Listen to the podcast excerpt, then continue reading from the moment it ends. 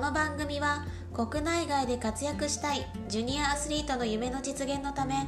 保護者や指導者の方々のサポートを含め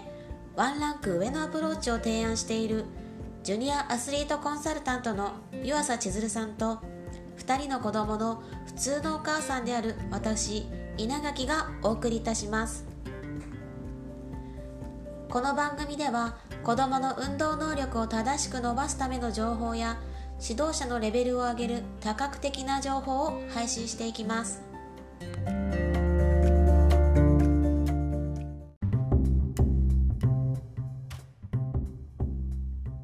第9回目の今日はコロナ禍での部活動の制限がかかった時の過ごし方について千鶴さんにお聞きしていきたいと思います。よろしくお願いします。はい、よろしくお願いします。さてどうですか？えっと、また緊急事態宣言が東京周辺で出て、はい、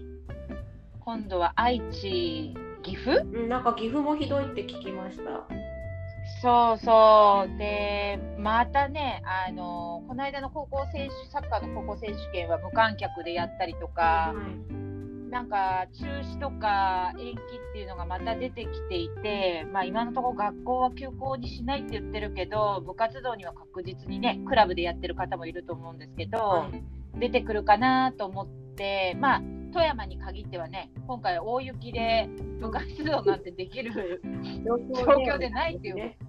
そうそう。なので、少しその、まあ、前回、緊急事態宣言の時も、かなりその子供さんたちが何をやっていいかわからないっていう質問だったりとか、親御さんも何させていいかわからないっていうのが結構あったので、ちょっとそれ、今日お話ししたいなと思ってるんですけど、そもそも運動って基本どこにででもできるってことをまず頭に入れなきゃいけないってことが一つ。はいうん、でなんかこう道具がないからできないとかね、よく僕はジムに行っててジムに行けなくなったから家ではできないですよなんて偉そうに言うお子さんとかもいたんだけれども。じゃあ家でじゃあ筋トレみたいなこと何何かできることないだろうかっていう周りのねうん。例えば家にあるものを見渡してみたりとか。はい。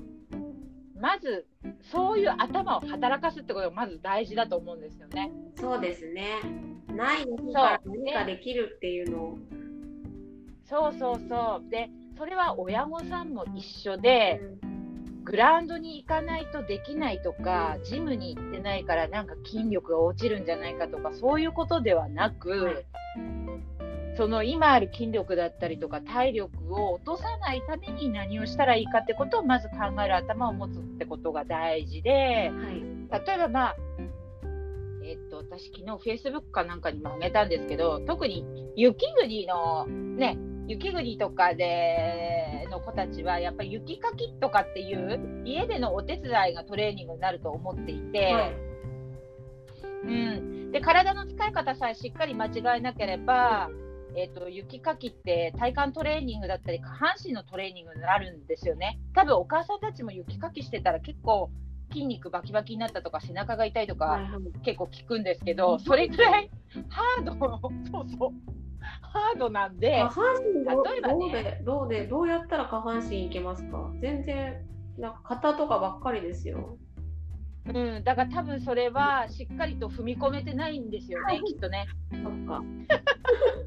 そうそう、少しちょっと状態を下げるっていうか、ちょっと膝をちょっと軽く曲げるとか、重ね、心を下げてそうそうそうそう、重心を下げて、雪をすくって、放り投げるみたいな。ちょっと言葉だけでうまく説明できないんですけど、はいちょっと軽いスクワットみたいなイメージを持ってもらえるといいのかなと思うんです。それに、それにスコップがついてるみたいな感じでイメージをまずしてもらえると、ちゃんとれっきとしたそれもトレーニングですよね。そうですね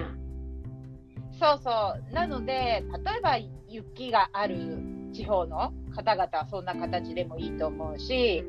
えば、えっ、と、お家要は都会の人だったらマンションだったりとかね、まあお家で何かをしようと思った時に、じゃあ何ができるかって言ったら、例えば、えっ、と、階段を使うとかね。マンションだったらちょっと上階の最上階とかね上の方はちょっともしかしたら厳しいのかもしれないですけど例えば階段の上り下りだけで心拍系のトレーニングができる。要は有酸素運動ができますよね。はい、心拍を上げるのが大事ってことですか？うんと結局心拍を上げないとなると負荷がかかってないってことになるので、トレーニングにはならない。はあそうなんですね。そうそう。えっ、ー、となので自分の例えばスポーツの競技特性で大体どれぐらいのしんどさっていうのはなんとなくわかるよね。息がははいうレベルでずっと競技をするのか、はいあの一瞬で例えば短距離みたいに、あのものすごく短い時間、はい、集中して瞬発系で、えーと、とれあの瞬発系の競技なのかっていうのは、うん、本人が多分体で体感していると思うので、うん、じゃあその体感に近い、えー、内容にするにはどうしたどうしたらいいだろうってことも考える。あ競技に合わせてそれに似たような動きというか、うん、つらさをそうそう辛さっていうか体の辛さっていうのを多分本人が一番分かってると思うから私たちが大人がね第三者の大人が周りから見てる人間が言うよりも本人たちが一番分かってると思うのでじゃあそのしんどさで何分間例えば階段の上り下りをするだけでも、れっきとしたトレーニングですよね。そう。別にグラウンド行って走らなくてもいいわけですよ。例えば。そうですね。とか、うん、そうそう、とか、あとペットボトル、えーと、大きな2リットルだったら大体1キロぐらいにはなると思うので、例えばそういったものを使って、えーと、ジムでやっているトレーニングありますよね、バーベルを上げるとか、うん、うん、そんな簡単なトレーニングもできる。そうですね、あるものでなんとか。うん、そうそうそう、だからなんか、ジムであのシャフトと重りがないと筋トレはできませんなんていうのはもう全然おお話が違っていて そうそう筋力を落とさないとまあつくことはなかなか厳しいと思うんだけど、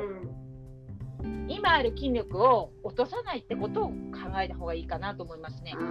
やっぱ動かさないと落ちていきますよね。うん私たちも落ちるじゃない？落ちますね。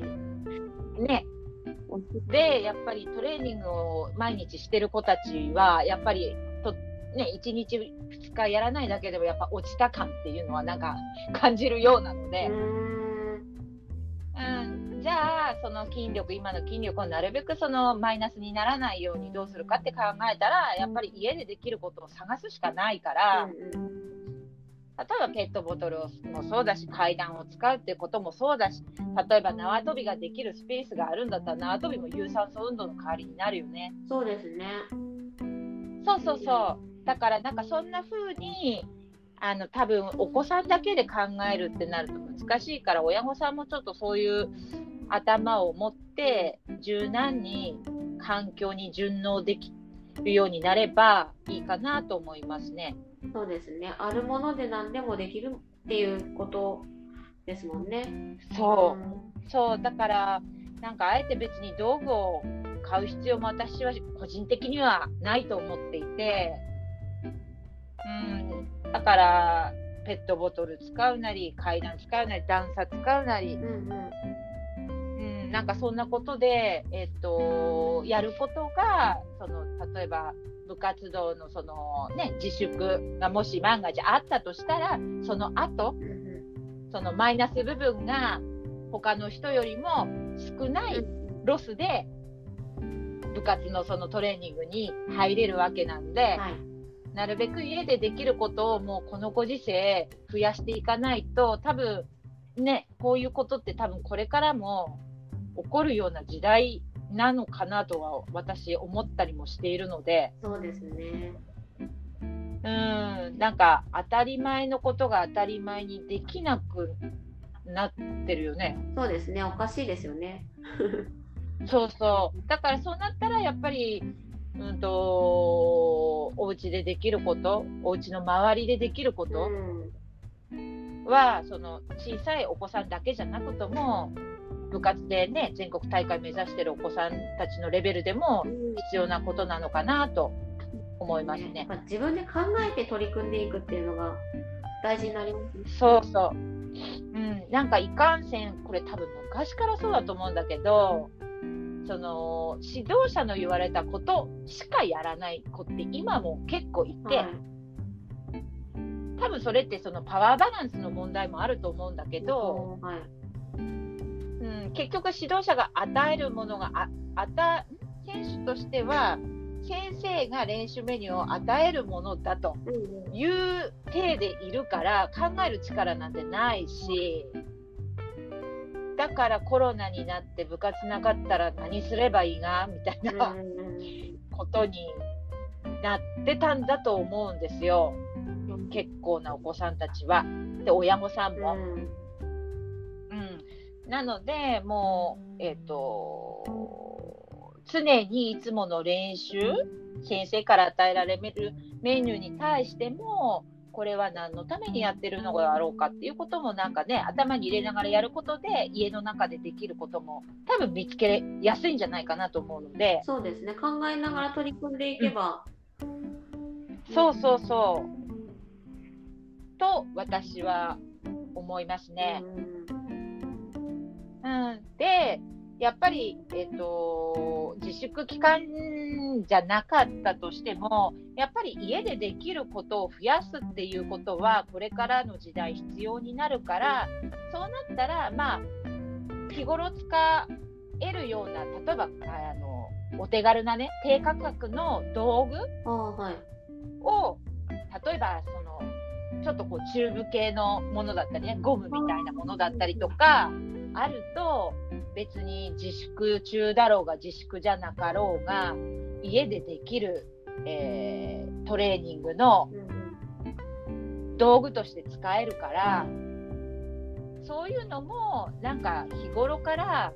準備しておくのも一つかなと思うよね。部活で別にあの使ったりするんですかね、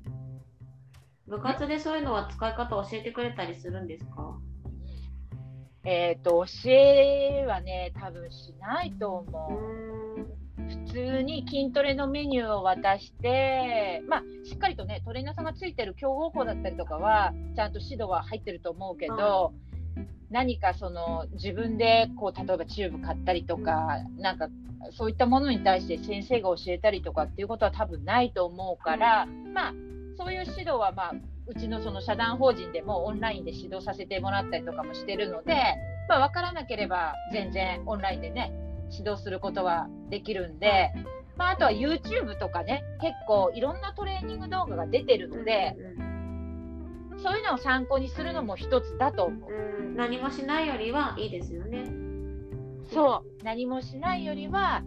いいしそしてそれをその YouTube の動画を全て鵜呑みにするのではなくて、YouTube を見ながらでもやっぱ頭で考えながらやるってことですね。これは何のためにとか。そうですよね。そうそうそう。で、そうやってやることが、その、要は、何、自粛が解禁した時に、の力につながっていくので、うん。なので、家でできることはたくさんあるってことをちょっとお伝えしたかったし、オリンピック選手、あの、カヌーの羽田区選手でしたっけ？なんかインスタとかにも上がってましたけど、彼はコロナの時に自分の庭で、なんだっけ、なんか掘ってたよね。え、穴ですか？穴だと思う。えっとね、なんかクワクワっていうのはね、農作業で使うやつ。はい、はい、クワはい、クワですね。そうそうそう。あれで、なんかこう、地面をね、はい、なんか穴掘ったりとか、あと、植木鉢あるじゃん、土が入った、はい、あれを重りに見立ててトレーニングしてたよ。面白いですね。そう。だからそういう人もいるわけよ。トップアスリートで。うん、うん、であえて多分あの人はあのああいう動画を上げてたんだと思うんだけどね。そうですね。そう。家でできることあるよこんなにっていうのを伝えてくれてたアスリートの一人じゃないかなとは私思っていて、うん、だからええか、なんていうの、ええかっこしいっていうか、かっこつける必要はないので、別に、なんか素晴らしいね器具を使って、でやる必要性って私全然なくてそうだから家でできる時なんて本当にね羽田区選手がやってたように植木鉢持ったっていいわけですよい。いと思います。ね土をもう詰め詰めにするすればするほど重たくなるわけだから。しかも調節できます。だから、そうそうそうそう、なんかそういう遊び感覚っていうかさ、なんかそういうのも必要なんじゃないかなと思いますね。はい、思います。そう思います。はい。はい、だから私たちその子供たちだけじゃなくて大人もうんなんかそのね自粛期間だったりとかありましたけど、まあ今も東京とかあるけどねやっぱり与えられた環境の中で楽しみながら何をするかってことがすごい。鍵になると思うからやっぱり大人が見せないとね子供はなかなかできないと思うので親御さんにもそういったことちょっと頭に入れてもらえるといいかなと思います。はい、わかりました。はい、ないないそんな感じです。ないないじゃなくてあるもので楽しんで。はいそうですそうです。は。はいい。そうです。はい。そんな感じですね。はい。はい。じゃあ今日はこの辺で。はい。はい。ありがとうございました。はい。ありがとうございます。はい